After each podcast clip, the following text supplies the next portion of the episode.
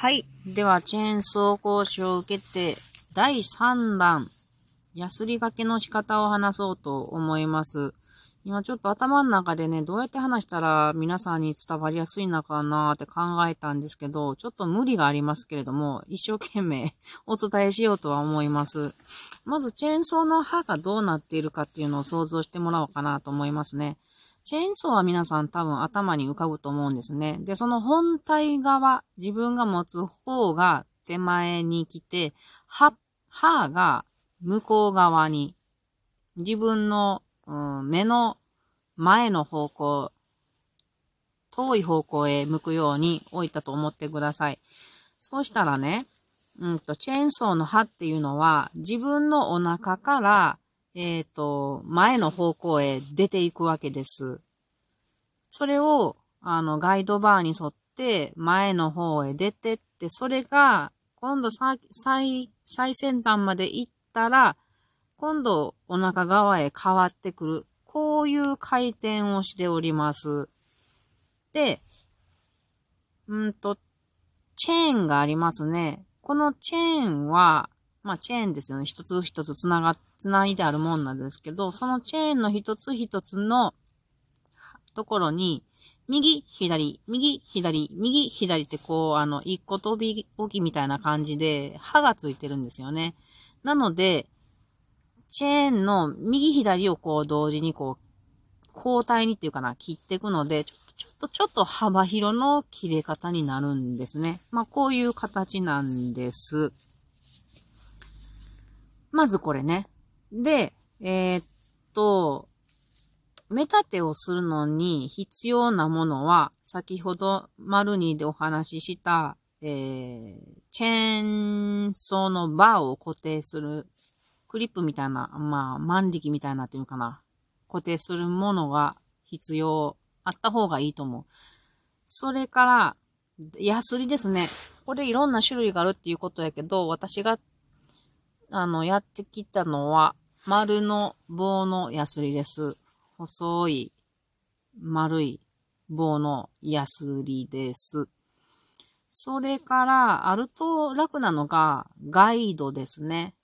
うん。この刃にカチッと装着して、あするもので、そこにローラー、ローラーがついてたりして、その上に、あの、ヤスリの棒をこう通すと、その角度が30度で研ぐ研ぐといいっていうのがあるんですけども、歯、歯の角度をね、30度にする。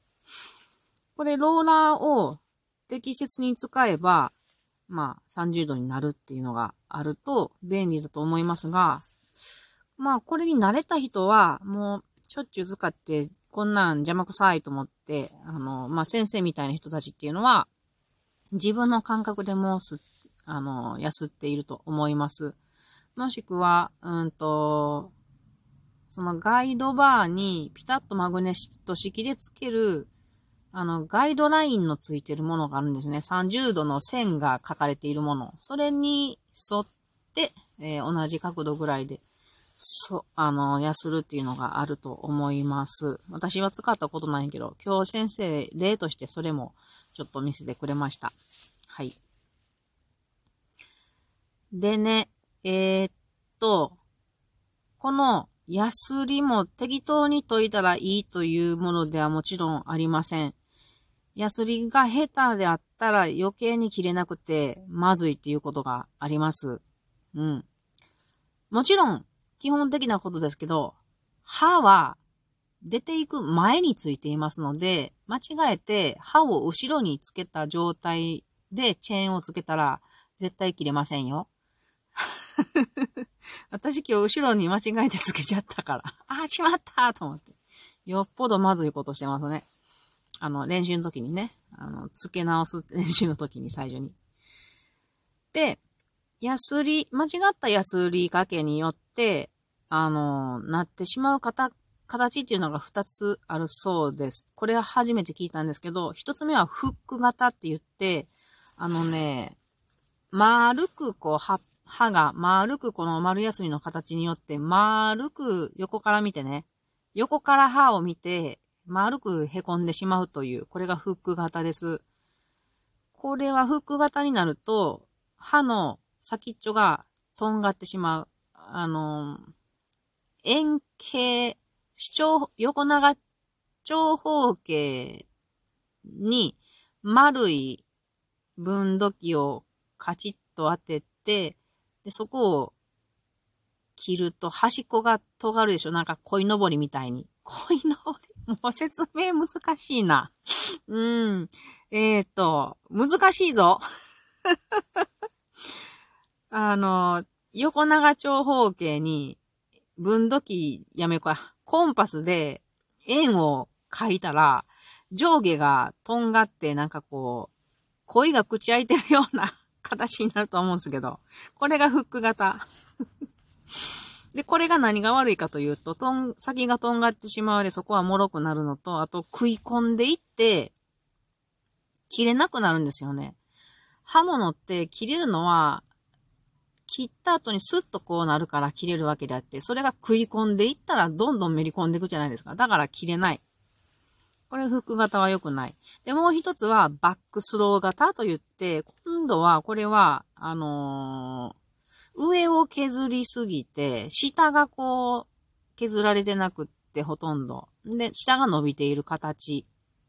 これもあんまり良くないっていうことなんやけれども、どちらかというと、フック型になるぐらいなら、バックスロー型の方がまだ切れるということでした。なので、気をつ、意識して気をつけることは、棒やすり、ま、丸い先のほど言うた棒やすりをですね、歯の上に、この歯の上下の長さ、縦の長さ、これを5、5分、5としたら、この5分の1分を、ヤスリを上にちょっと出さないけないっていうことですね。これが理想的。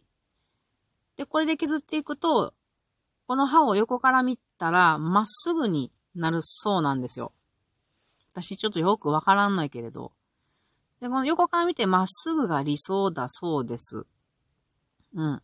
で、このガイドのローラーを使うと楽って先ほど、あの、話しましたけれども、これでも結構コツがあって、やはり左手でこのローラーをちゃんと固定しなければいけないし、ローラーもカチカチ動くんですよね。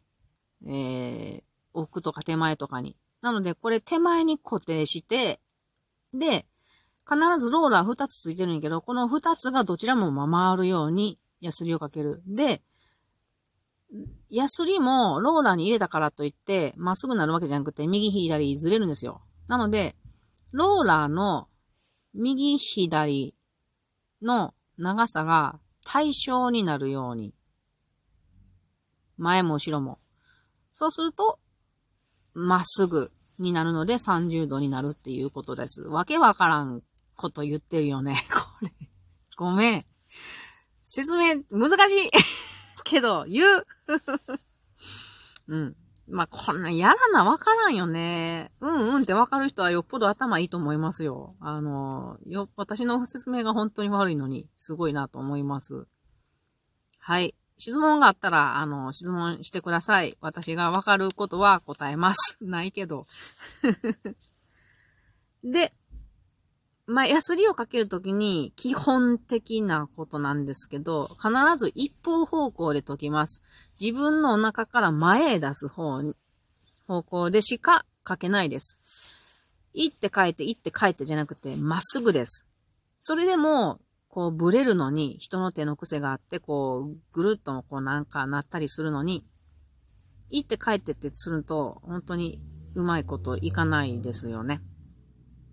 とにかくまっすぐ。で、それがやりやすい姿勢を自分で、えー、見つけて、とにかくひたすらまっすぐを、えっ、ー、と、ひたすらやるという、その、チェーンについてる刃を、例えば左やったら左側を、まず全部一周研ぐわけです。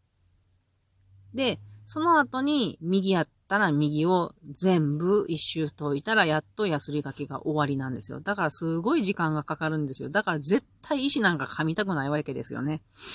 うーん、大変。で、この研ぐときに、どっちの方向から研ぐかというと、自分の体側に、えっ、ー、と、チェーンソーの本体が来るようにして、研ぎます。刃先からトマトがないということです。本体側から必ず研ぐっていうことです。はい。で、ちゃんと削れていたらですね、この刃の上に金属の粉が乗るので、これを確認しつつ研ぐといいと思います。で、このヤスリの棒ですけど、これも結構すぐ悪くなったりするので、新しく変えていくことが大切です。で、このチェーンソーのこの刃がですね、長さがね、あの、例えば1個、2個、3個ぐらい、全部の中で3個ぐらいだけ石噛んだちゃ、噛んじゃって、ここ日々いったねっていうので、この3つだけを研いだら、この3つだけな、短くなるわけですよね。